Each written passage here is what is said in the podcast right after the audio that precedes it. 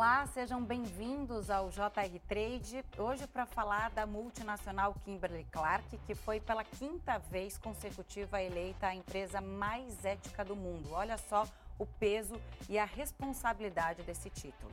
Para falar mais sobre isso e também sobre o mercado publicitário, a gente recebe aqui o CMO da Kimberly Clark, o Ronaldo Art. Muito bem-vindo, um prazer obrigado. te receber aqui presencialmente. Prazer é todo meu, Camila. Muito obrigado pelo convite.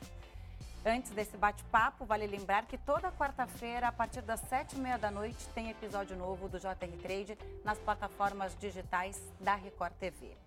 Bom, vamos falar sobre então essa responsabilidade e o que levou a esse título de a empresa mais responsável, mais ética do mundo, uma das empresas? A Kimberly Clark está há 150 anos no mercado né? e ela, o propósito dela é um mundo melhor, um cuidado melhor. Isso, para mim, é o core, é, é o coração de ser uma empresa mais ética de cuidar não só dos nossos consumidores, onde a gente tem né, o centro das nossas atenções, mas também a comunidade onde a gente está inserido, os colaboradores que estão com isso e os parceiros que, que estão com a gente também, para fazer com que o nosso cuidado melhor gere um mundo melhor. Isso, para mim, é a raiz de toda esta celebração né, de ser eleita uma das empresas mais éticas do mundo. Quando você fala de comunidade inserida, porque a gente entende o que é o consumidor e o lado também interno de cada empresa, né? Que também é muito importante manter essa ética. Mas comunidade inserida, o que, que isso significa? E como manter também um título importante como esse? Quer dizer, é mais é, um DNA mesmo da empresa que vocês conseguem é, levar para o mundo todo, inclusive para o Brasil? Sim. A gente tem três fábricas hoje, uma em Camaçari, Mogi e Suzano. Então, quando eu falo comunidade, eu digo a microcomunidade em volta dessas fábricas que a gente atende, ajuda, é, proporciona empregos e, e, educação, mas também a comunidade que a gente está inserida olhando o Brasil como um todo. Que as necessidades do consumidor, não só de produto, mas de educação, é diferente, por exemplo, de um, um americano ou um europeu. E a ideia é que a gente consiga adaptar a necessidade de cuidado para o Brasil e entender qual a necessidade do consumidor. Na, se manter neste ranking é talvez o desafio mais difícil. Né? E a gente tem olhado as tendências e o que podemos fazer diferente para isso. Então, por exemplo, acabamos de ser reconhecidos pela pesquisa Barrows como a terceira melhor empresa em sustentabilidade, que é entender as tendências, entender o ambiente, a comunidade que eu estou inserido para fazer com o mundo melhor. É. Quando a gente fala em mundo melhor, a gente fala, pensa é, já de bate-pronto em higiene e também cuidado pessoal, que, é, é, que são os produtos principais da Kimberly Clark. É, como vocês trabalham a sustentabilidade e o que é, você estava falando para mim antes de entrar no ar, né, que não é só uma filosofia, mas também tratar de educação em relação a isso. É, a, a ética, a sustentabilidade não é só o que eu faço, mas é a forma como eu faço. E as nossas marcas estão com, com propósitos muito fortes, né? de, de tirar estigmas, de romper barreiras. Né? Então, a gente conversava sobre íntimos, onde eu tenho o programa Ela Pode. Toda a comunicação em volta de íntimos é para o empoderamento feminino. É para deixar a menstruação, que a menstruação não seja um estigma. Né? E que a mulher possa ocupar o espaço que ela quiser e fazer o que ela quiser na sociedade. É impressionante que até hoje tem algum problema, né? Se tem algum problema com isso em relação, porque ser mulher, a gente sabe que não é fácil, que é, tem um, um caminho árduo até conseguir grandes conquistas e quando a gente pensa nisso, é, eu penso na sua campanha com a Leia Campos. Exato é, que foi a primeira árbitra do Brasil e vocês usaram e fizeram um trabalho bonito com ela. Como é que foi isso? Foi. A ideia é, veio da Ogilvy, né? E a gente teve, inclusive, a diretora da, da campanha uh, foi uma mulher também, que dirigiu. A gente enxerga muitas Leias aqui no, no, no país e a ideia foi trazer a história da Leia para inspirar uh, as mulheres, né? A Leia foi a primeira árbitra do Brasil e a primeira resposta que ela recebeu foi: você, o que você vai fazer quando você menstrua? Como que você vai apitar um jogo? Normal, né? né? Como qualquer como qualquer outra pessoa, como qualquer outra pessoa faria, né? E, e, é essa mensagem que a gente quer trazer. É uma mensagem de que a mulher pode estar onde ela quiser. E acho que Leia é um grande exemplo. A gente teve mais de 9 milhões de visualizações no YouTube, muitas, um, um resultado maior do que muitas marcas que patrocinaram o, o, eventos de futebol. Então é incrível quando o propósito da marca conecta com a realidade em que a gente está inserido, que eu falava de comunidade antes, né? E com, com o consumidor. Então, quebrar barreiras e educar é também parte da nossa sustentabilidade. É, o que a gente tem visto nos últimos anos é uma preocupação maior, de uma maneira geral, de pensar mais no conteúdo e no impacto social que aquilo tem, né? Realmente isso causa comoção. Isso na publicidade também veio muito forte? Vem. É, eu estou há 20 anos no mercado, né? Antigamente você falava para o consumidor, aí você passou a falar com o consumidor. Hoje em dia é uma conversa no, que tem troca uhum. e essa troca precisa estar em volta de valores. Só vender um produto ou uma ideia não é mais suficiente. É, a gente precisa vender e conectar com um propósito. Não é mais conectar com o racional do consumidor, mas com o coração e com valores que eles têm.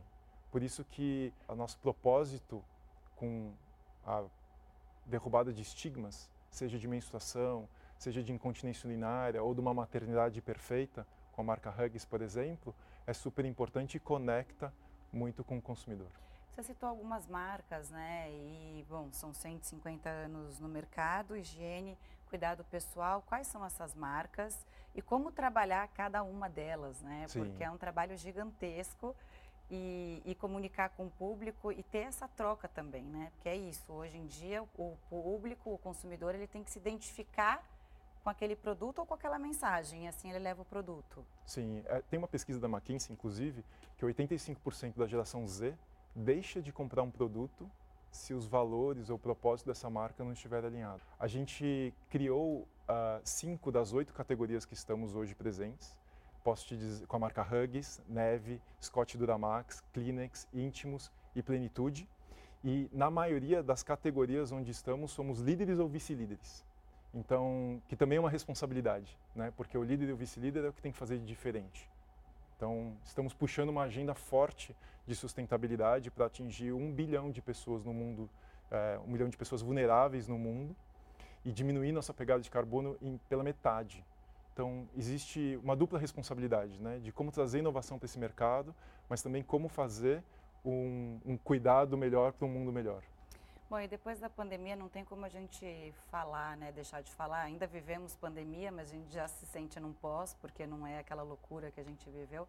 Mas a gente viu muita gente olhando para a limpeza de uma forma diferente. Sim. De que forma isso impactou a empresa e a gente, o consumo? A gente inclusive fez uma pesquisa sobre isso. A verdade é que ficamos mais em casa e olhamos mais para casa. Então a limpeza é uma delas, né? Isso uh, trouxe uma criatividade imensa para Scott Duramax, por exemplo, mas também uma mudança no tempo de desfraude.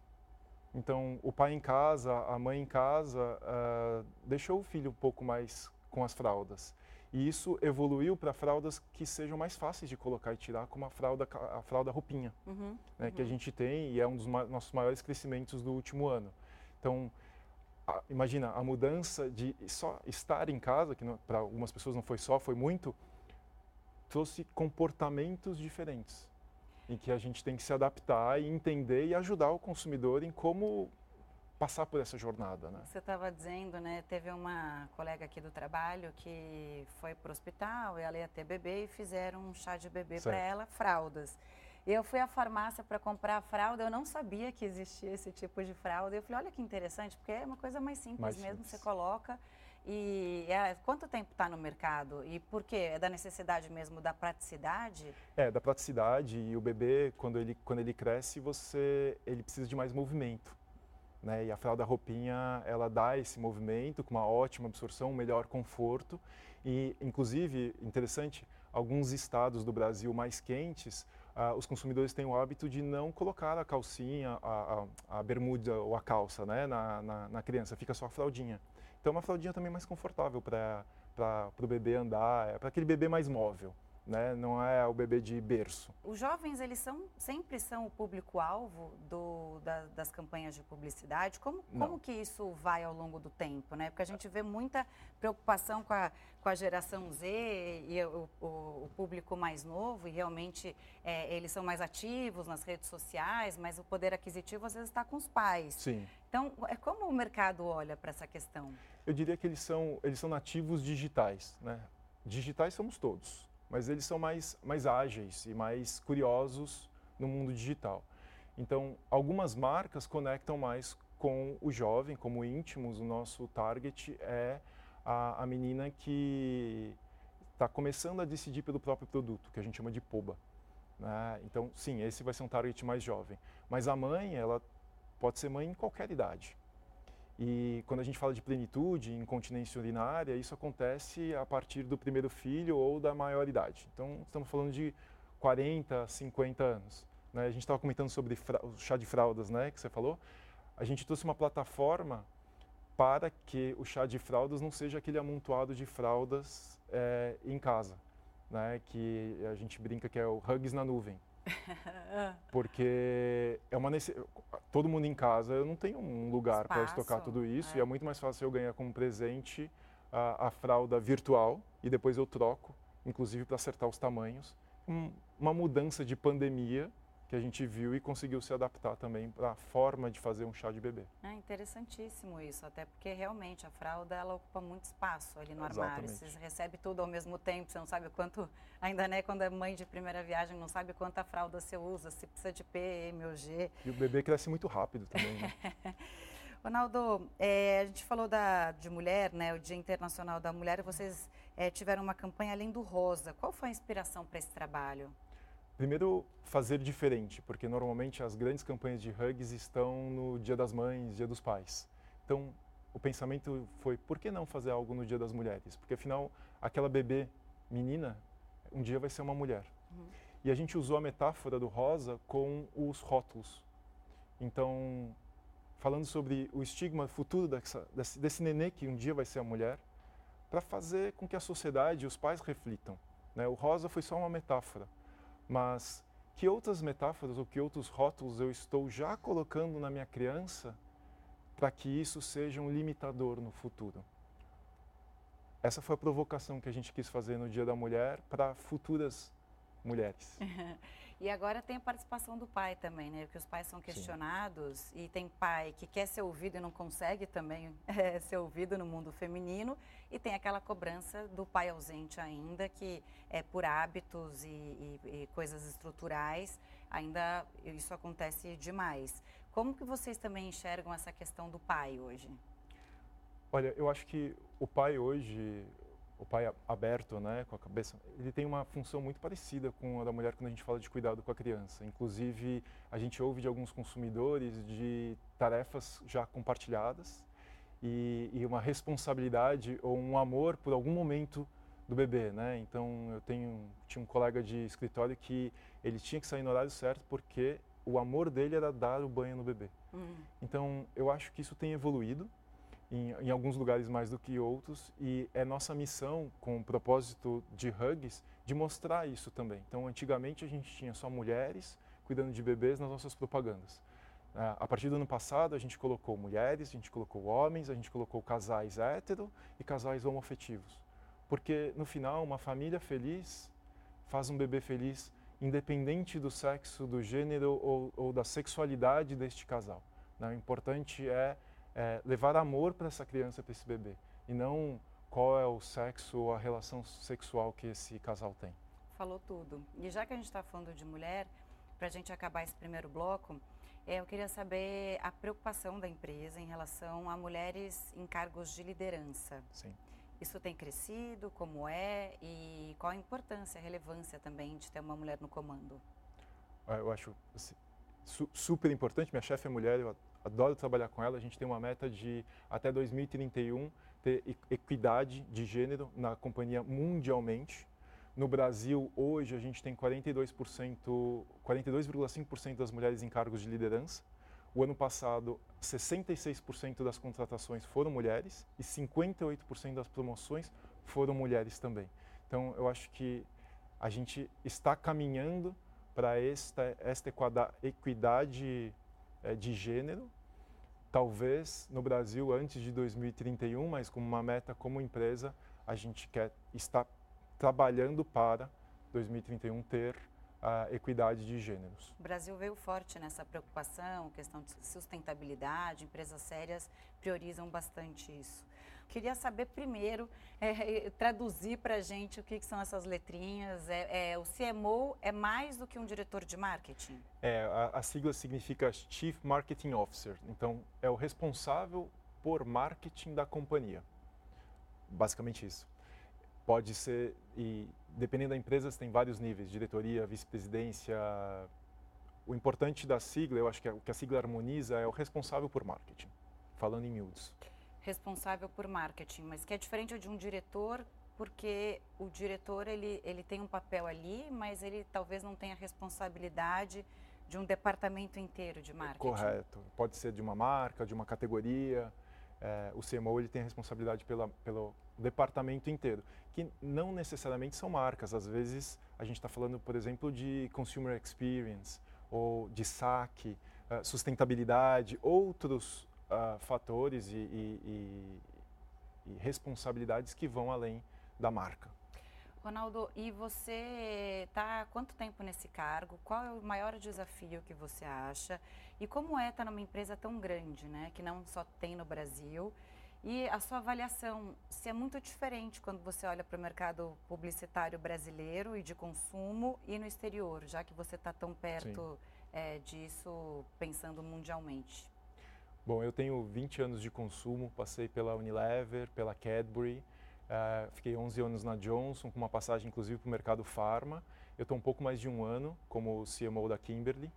É, tenho, sou apaixonado por consumo, estudei consumo na faculdade e, e a mudança de hábito, a psicologia do consumidor é uma das minhas paixões.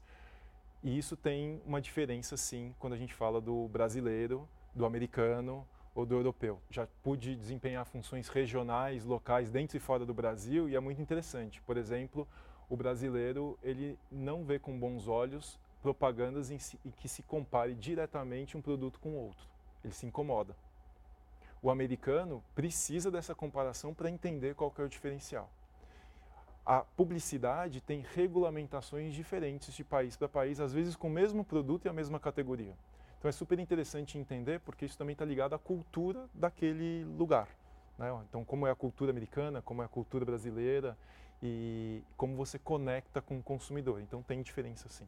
Que interessante. Aí você fala da psicologia de consumidor, né? O que está por trás? É o impulso? É realmente o desejo? É, a pessoa consome ali quando ela realmente já raciocinou se é, quer mesmo aquele produto? O que, que é, o que está por trás do consumidor, da cabeça é, aqui ó, da gente? Eu acho que dependendo da categoria, é uma compra mais de impulso, uma compra mais programada. É uma compra que você vai se, se deixar levar mais pela emoção ou pela razão. Né? Então, normalmente, compras de valores maiores, de categorias maiores, vai ser mais racional. Né? Talvez você não vá decidir, a maioria das pessoas, né? não posso generalizar, não vá decidir isso por impulso. Mas depende do seu envolvimento com a categoria também, depende de como você, como pessoa, compra. Isso é super interessante, porque quando a gente olha os consumidores, você pode dividir eles em perfis. Né? Então, tem perfis mais impulsivos em todas as categorias, mas a impulsividade vai ser diferente de uma para outra. Tem uh, consumidores com mais cuidado, tem consumidores que vão olhar da onde vem esse produto, qual é o propósito por trás da marca, independente da categoria como que ela trata o entorno dela, né? o que, que ela faz com as comunidades carentes. E aí eu acho que é algo que na Kimberly fazemos super bem. Porque a empresa, você falou, é né, uma empresa super grande, que tem um propósito enorme, que tem uma ambição enorme de ser a maior empresa, é a mais reconhecida em cuidados pessoais, com marcas com propósito, com marcas que falam de estigma, com marcas que falam uh, em naturalizar uma maternidade, por exemplo. Isso é super importante para uma parcela dos consumidores e, e, são esses que a gente quer uh, tocar né? mais o coração até do que a mente, talvez. Você acha que é mais fácil fazer marketing quando é, se pensa em, em ter uma, uma, razão, um propósito, do que antigamente você que já tem 20 anos de mercado? Totalmente. Eu diria que é mais prazeroso até, porque você se sente fazendo um bem maior. Não é só a venda de um produto, é uma mudança de cultura, é uma quebra de estigma, como a gente estava conversando antes da menstruação. Antigamente, quando eu estava na escola, as meninas, uh, quando iam para o banheiro trocar um absorvente, tinha que ir escondido. Hoje em dia a gente já vê uma grande mudança. Ela leva na mão, falando, não, eu vou, vou ao banheiro com o absorvente na mão. Eu quero transformar o mesmo, por exemplo, em continência urinária, que não é um assunto super discutido. Né? Ou a normalização da maternidade, em que existe uma romantização, às vezes, em volta, que causa bastante frustração para a mulher. Né? Então, é, eu diria que é mais prazeroso. Às vezes, você toma algum risco que o to torna mais difícil, porque são mensagens mais uh, profundas. profundas. e que é. mexem. É, às que vezes questionam. com valores da sociedade. E essa troca e essa cobrança e receber o positivo e o negativo, porque antes você via meio pelo, pela venda daquele é, produto. É verdade. Hoje não, hoje você já sabe instantaneamente é, se vai, vai ser uma ideia que vai pegar ou que vai ser mais criticada, ou meio termo. Mas, de qualquer forma, é, isso veio com as redes sociais e para onde isso vai? Já que o mercado publicitário sempre está um passo à frente, né? Vocês precisam pensar nisso sempre antes de qualquer pessoa, Sim. até por causa da concorrência. Então, como é? Ele vai para cada vez mais a mensagem individualizada, né? a conversa mais pessoal. Então, algumas ferramentas te ajudam para isso, não só a rede social, mas, por exemplo, canais como o WhatsApp coisas assim, mas isso precisa ser genuinamente individualizado, genuinamente uma conversa em que eu estou interessado em ouvir o que você está falando. Isso muda muito o marketing. E isso faz com que a gente corra, às vezes, mais riscos.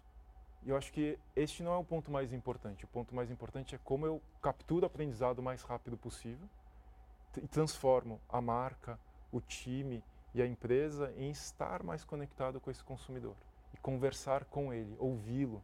Né? A gente tem um saque, como muitas, muitas marcas têm, que ouvem todas as sugestões dos consumidores. Eu recebo sugestões de consumidores de inovação pelo saque. Isso é bacana de, de saber que a reclamação, a sugestão do consumidor chega a um chefe da empresa. E que tipo de sugestão você, você recebe ali? Tem umas interessantes, sabe Tem. citar uma aqui? A gente recebe sugestões bem interessantes, como eu gostaria que meu bebê participasse da, da, da, da propaganda, mas também sugestões como eu gostaria que a fralda fosse mais respirável, porque eu uso a fralda, então a gente lançou a fralda Natural Care, que tem mais de mil poros de, de para o bebê respirar e ter, ficar com, a gente brinca, o bumbum fresquinho. é, então, muitas das sugestões viram produtos, ou viram iniciativas, ou viram campanhas, em que a gente traz ideias ou até ajuda as, a, a, as mães em. Né, a gente recebeu uma vez uma, uma mãe que filmou o filho achando um absorvente interno dentro da bolsa. Aí ela falava, o filho falava: "O que, que é isso, mamãe? O que, que é isso, mamãe? O que é isso?" Aí ela: "Não, não é nada, não é nada, não é nada, porque existe ainda, né, um estigma sobre os produtos." Aí ele falou: "É uma bombinha, mamãe." E aí ficou nessa brincadeira, a gente mandou para ela, uma, além de um kit né, é, de produtos, uma ajuda em como conversar com o filho sobre a menstruação e como normalizar a menstruação. Então, às vezes é algo maior, como o lançamento de um produto, às vezes é algo menor, mais individualizado, como uma conversa ou não. Eu vi que você teve essa dificuldade, eu tenho conhecimento para te ajudar nessa dificuldade. Né? E fazer dele um adulto melhor, um adulto acostumado com a menstruação e ver isso como normal, vai do também se assustar e também educar o filho Exatamente. e assim e assim vai. Bom, última pergunta. É, qual é a sua expectativa para 2023 e para tudo que está aí por vir?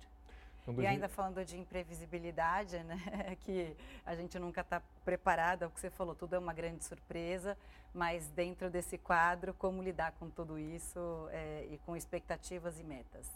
Eu acho que a imprevisibilidade é parte do nosso DNA, né, de cultura, que traz também um jogo de cintura, uma flexibilidade super interessante. Então, eu acho que lidar com a imprevisibilidade é jogo de cintura, olhar para fora né, e mover rápido. E 2023 a gente traz diversas inovações, né? Não posso abrir as inovações aqui, mas é algo como a fralda Natural Care que a gente trouxe com mais tecnologia, atendendo a pedidos do consumidor.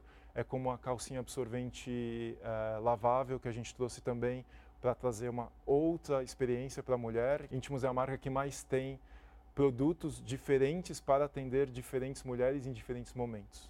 E é isso que você pode esperar de 2023, um olhar centrado no consumidor, trazendo inovações como Natural Care, como a, a calcinha lavável, para a gente revolucionar, inclusive as categorias que nós estamos e somos líderes às vezes. Mas ser líder não é suficiente, né? É, é, preciso inovar não só no produto, mas também na mensagem. Naldo, muito obrigada pela entrevista, pela sua presença, pelas explicações. Super obrigado pelo convite.